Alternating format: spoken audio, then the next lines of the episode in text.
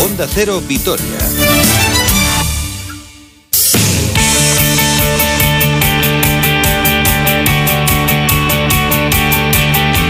Hola, ¿qué tal? Saludos y muy buenas tardes. Una hora 41 minutos 27 segundos de este martes 9 de marzo de 2021. Tiempo para el deporte aquí en Onda Cero Vitoria. Hoy con un poquito más de tiempo para analizar la cuarta derrota consecutiva del Deportivo Alavés ayer en el estadio Benito Villamarín. Además de la forma más cruel posible, porque el equipo tenía el caramelo en la boca después de los 24 primeros minutos cuando se adelantó con los goles de José Lu de falta directa y de Edgar, que aprovechó un resbalón de la defensa y un muy buen centro de Rubén Duarte desde la banda izquierda para rematar de cabeza totalmente solo y poner el 0-2 en el marcador. Incluso el equipo tuvo ocasiones para sentenciar el partido, eh, una muy clara en un centro chut de José Lu lo que era un centro le acabó saliendo un chut que si no es por Joel Robles se cuela por toda la escuadra y posteriormente una contra de Pelistri que no acertó en el 1-1 en el 1 contra 1, perdón, contra el guardameta del conjunto verde y blanco. Pero aquí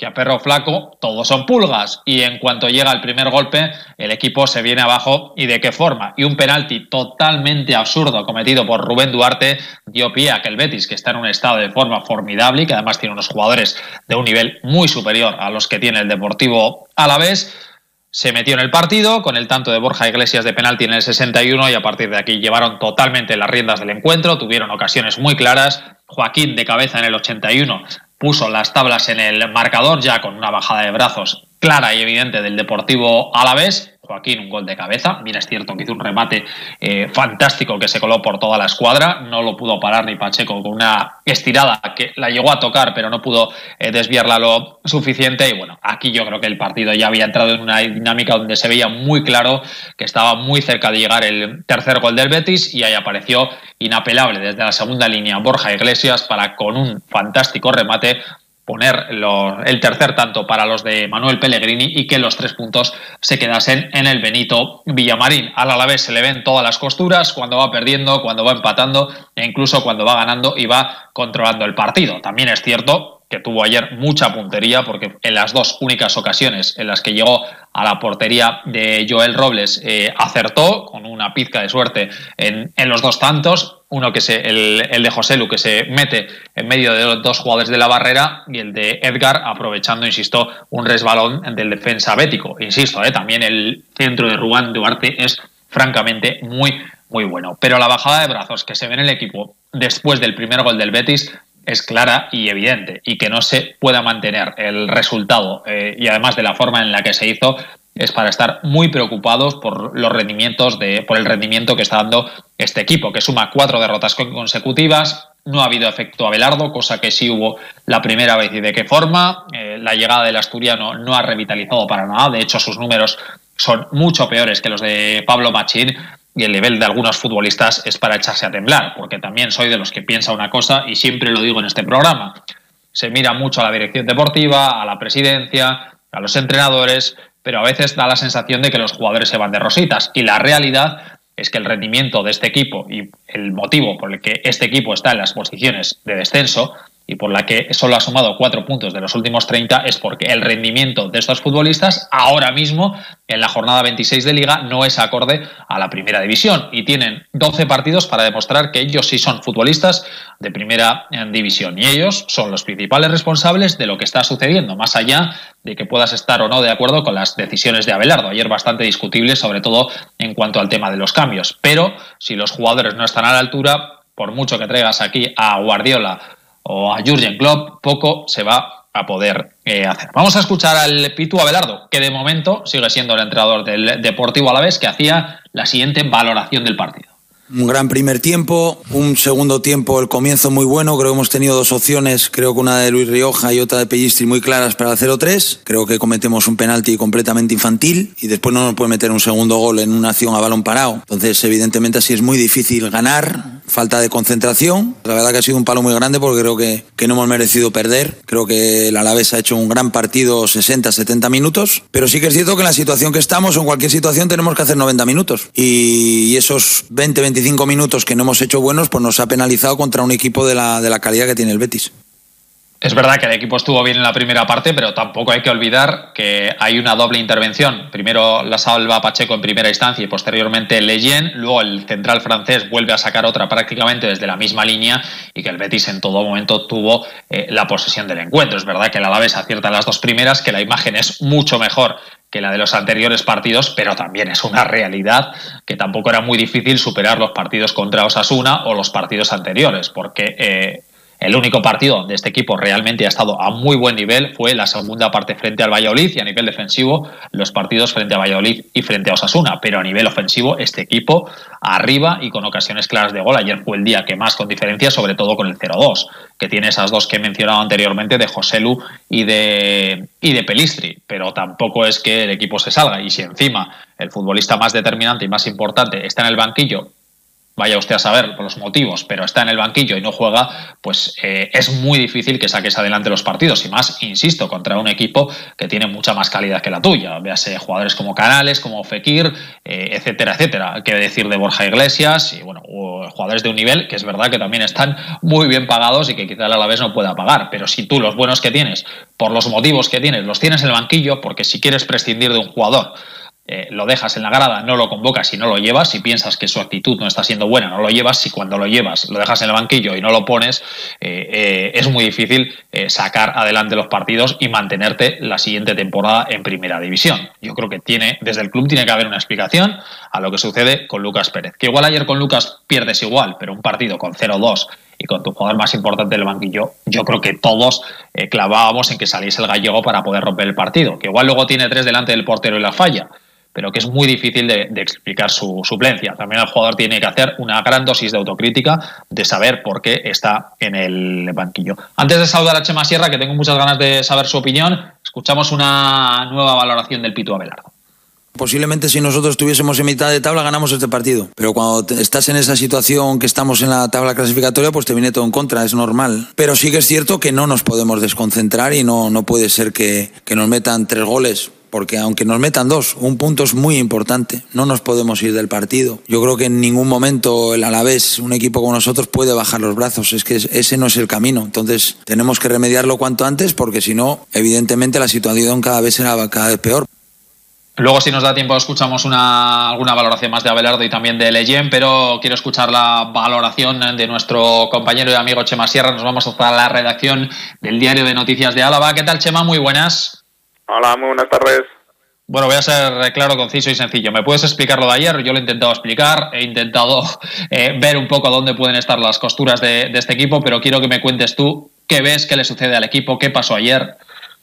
Pues la verdad es que es bastante difícil encontrar una, explicación. Es, eh, bueno, pues eh, es la, la, magia del fútbol, ¿no? Que dicen algunos, pero que desgraciadamente en este caso pues no, nos ha venido en contra. Yo creo que, bueno, lo de ayer, eh, la única, la única explicación un poco, un poco factible es realmente eh, toda la trayectoria que arrastra el equipo y la situación en la que está, ¿no? Porque si no, es totalmente incomprensible que, que con un 0-2 eh, en, en, el campo del Betis y el partido medianamente controlado termines termines perdiendo ese, ese partido en una última media hora desastrosa en la que yo creo que a partir del, del penalti eh, el equipo desapareció. Yo creo que la, la opción que, que vio el Betis con, con ese primer gol eh, hizo que el Alavés le entraran todos los miedos que bueno que hasta entonces más o menos había conseguido controlar y que a partir de ahí pues volviera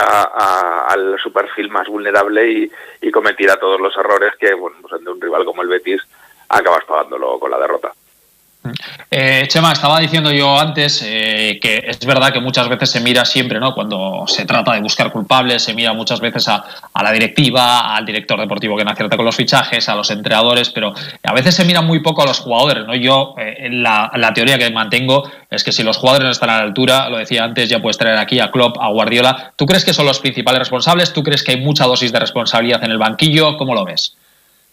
Bueno, yo creo que a estas alturas es indiscutible que la, la mayor parte de la responsabilidad es de la plantilla.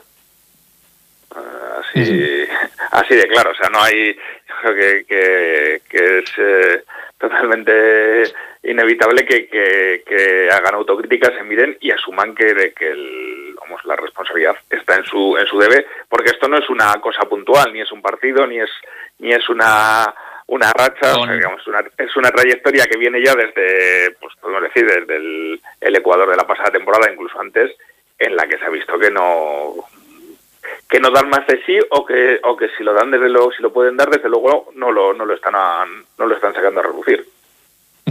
El tema de Lucas Pérez tiene alguna explicación o no? Pues seguramente la tendrá, pero pero desde luego nosotros como no se está trasladando, pues lo que genera es un clima de, dudas, de incertidumbre, de, de suspicacias que en poco o nada ayuda a que, a que el clima del equipo sea el positivo. Seguramente eh, alguna explicación habrá que el club no la quiere trasladar, el futbolista tampoco, y lo que la, lo que pasa es que se está enquistando una situación que bueno que lleva a que el probablemente o sin probablemente sea de contra el mejor jugador de la plantilla esté totalmente infrautilizado y que cuando sale su rendimiento tampoco se acerque a lo que ha demostrado que puede dar como, como fue en el primer tramo de la temporada pasada en la que bueno pues a sus espaldas el, el Alavés estuvo en una situación mucho más cómoda de lo que es ahora desde entonces ha desaparecido se ha enquistado todo y como nadie ofrece o cuenta la verdad de lo que sucede pues las teorías están ahí de barra libre ¿no? Bueno, Chema, quedan 12 partidos. Eh, Mendizorroza, Cádiz, Celta, Villarreal, eh, Huesca, Levante y Granada, fuera Atlético, Athletic, Valencia, Eibar, Elche y Sevilla en la última jornada. Cuidadito con las últimas jornadas que vienen siempre muy distorsionadas en función de si los equipos están jugando algo o no y esto eh, varía mucho. No es lo mismo ir a Sevilla jugándose el Sevilla la Champions o la Europa League que estando eh, totalmente relajados, pero también es verdad que seguramente tú ese día te vayas a estar jugando algo y los nervios te pueden jugar una mala pasada. ¿Ves brotes verdes o mejor dicho, ves tres equipos peores ahora mismo? No, no, no, evidentemente no. Yo creo que, que la situación es, es muy complicada y, y lo de ayer mmm, puede traer consecuencias muy graves, sobre todo en lo anímico, después de, porque, eh, bueno, al descanso podemos decir que ayer sí que se podían ver los brotes verdes, ¿no? De, de ver una victoria en la mano con la que nadie podía contar, pero el perderla y cómo se perdió eh, es un balapalo muy serio que exige una reacción inmediata. Si esa reacción inmediata no se produce el sábado, yo creo que el, que el futuro se pinta muy negro. A partir de ahí, bueno, pues eh, los, las jornadas que quedan matemáticamente hay margen, hay, hay capacidad de reacción, se puede se puede salir del pozo en el que ahora mismo estamos y yo creo que todo pasa fundamentalmente por los enfrentamientos directos. Hay cuatro enfrentamientos directos con equipos de la zona baja, empezando por este sábado con el Cádiz. Yo creo que si el equipo es capaz de sacar adelante esos cuatro partidos, bueno, pues estará cerca de, de, de eh, conseguir la permanencia. Si no, se me antoja muy, muy complicado.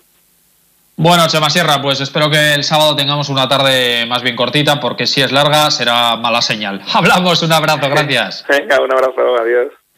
Bueno, pues el sábado a las 2 toca reacción contra el Cádiz, toca levantarse, lo dice Abelardo.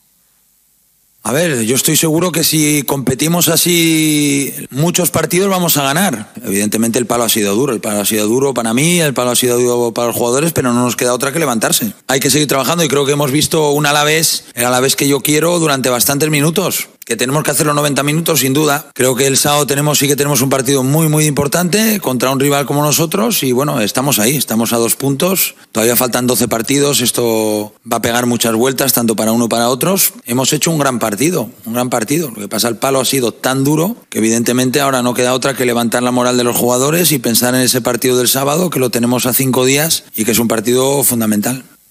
Y el estado anímico del vestuario lo decía Leyen. Posiblemente ayer el mejor futbolista junto a José Lu en el terreno de juego sacó dos balones desde la línea de gol. Eso es como marcar dos goles. Y ayer el francés eh, en esas acciones estuvo eh, francamente bien, pero de poco le sirvió su actuación individual al equipo. Leyen. Muy juego, porque creo que hemos competido bien, sobre todo la primera parte.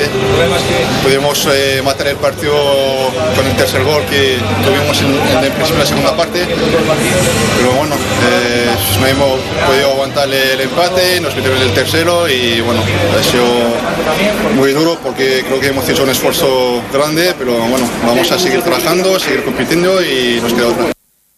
Pues el equipo que sigue en posiciones de descenso, decimonoveno con 22 puntos, los mismos que el Eibar, que también eh, está el tercero por la cola, dos sobre el Huesca, que es el colista, y ahora mismo a dos del Elche, que tiene un partido menos, a tres del Valladolid, a cinco del Getafe y a seis de Osasuna y Cádiz. Entre estos equipos va a estar el descenso y los tres equipos que se van a marchar a segunda división. Pero claro, si no le ganas al Cádiz, los gaditanos van a seguir manteniendo una ventaja ciertamente cómoda. Si les ganas, ya estamos hablando de otra perspectiva, porque estaban bastante cómodos o han estado bastante cómodos durante toda eh, la liga y el hecho de meterse abajo en las jornadas finales y con una plantilla también bastante justita, pues le puede hacer eh, temblar al conjunto de la tacita de plata. El Alavés que entrena esta misma tarde ya preparando ese partido frente a los andaluces. El que tiene partido esta tarde es el Araski a partir de las 7 en Maloste frente al Guernica, partido aplazado en su momento por los positivos de las jugadoras eh. Duela por la parte del playoff de la tabla clasificatoria, un Araski que quiere seguir en puestos de playoff, ahora mismo son las de Made Durieta con 12 victorias, las mismas que Ensino, que es séptimo, y a una de Cadila Seu y Guipúzcoa Basket. Una sobre Cadila Seu y Guipúzcoa Basket y dos sobre Gran Canaria, mientras que Guernica es quinto con 15 victorias y 8 derrotas a una del Estudiantes, pero con dos partidos menos que las jugadoras madrileñas. Escuchamos la impresión o la valoración eh, del partido de parte de una de las jugadoras importantes de este Araski como es Tamara Valde. Bueno, partido complicado contra un, rival que tiene un gran equipo. Ellas vienen de, la Copa, esperemos cogerlas un poquito cansadas. Quizá es un buen momento. Y bueno, va a ser un partido duro, ya, ya lo sabemos, ya lo fue aquí, pero vamos a apurar nuestras opciones y tratar de llevarnos la victoria. Un Guernica que además llega de perder en la Copa de la Reina en las semifinales 57-46 frente a Valencia Basket, el, equipo anfitrión que está haciendo un temporadón y que perdió en la final frente al Uni Girona por 72 a 62. Mientras que el Basconia prepara su próxima cita de Euroliga este viernes a las 7 frente al Bayern Múnich, el equipo alemán que está haciendo un auténtico temporadón, mientras que los vitorianos llegan de esa derrota en el Palau frente al Barcelona, pero una dinámica muy buena después de cinco victorias consecutivas antes de caer frente a los azulgrana. Tienen muy claro uno de los hombres importantes de este equipo, Aquile Polonara, que tienen que seguir jugando como equipo para seguir aspirando a meterse en el top 8. Sí, seguramente es muy importante para nosotros jugar de equipo en ataque y en defensa, porque todos necesitamos de todos. No hay un jugador que puede hacer todo. Entonces eh, yo necesito de Harry, Harry necesita de Jekiri y necesitamos de todos, entonces tenemos que seguir eh, jugando juntos. Y acabamos con dos apuntes, uno de ciclismo, porque mañana comienza la Tirreno Adriática, una de las eh, pruebas importantes por etapas, con una participación eh, ciertamente espectacular, y en pelota. Ayer se cerró en Musquit la décima jornada con el triunfo de Urrutico Echeaimaz por 22-21 frente a Olaizola y Rezusta, en una jornada que nos ha dejado sobre todo el eh, triunfo de Altuna y Mariz Currena 22-19 ante Lezcano y Zabaleta. Estas dos, estas dos parejas dominan el campeonato con ocho triunfos al frente de la clasificación y demostrando que son de largo las dos mejores parejas del campeonato. En Pamplona, Artola y Aranguren vencieron 22-13 a Peña y Albisu, mientras que Jaca y Martija se impusieron 22-12 a Curdia y Galarza en eh, Tafalla. La próxima jornada que comenzará el próximo viernes en Munguía con el duelo de una de las parejas que lideran, el Ezcano y frente a Artola y Aranguren. Aquí lo dejamos, próximas citas con el deporte esta casa llegadas a la Champions, porque esta tarde tenemos Radio Estadio de Onda Cero, por la noche los protagonistas en el transistor con José Ramón de la Morena, mañana estaremos nosotros aquí a partir de las doce y media, en más de uno Álava con Susana Márquez, a partir de las dos menos cuarto, tiempo para el deporte. Disfruten de la tarde, hasta mañana, adiós.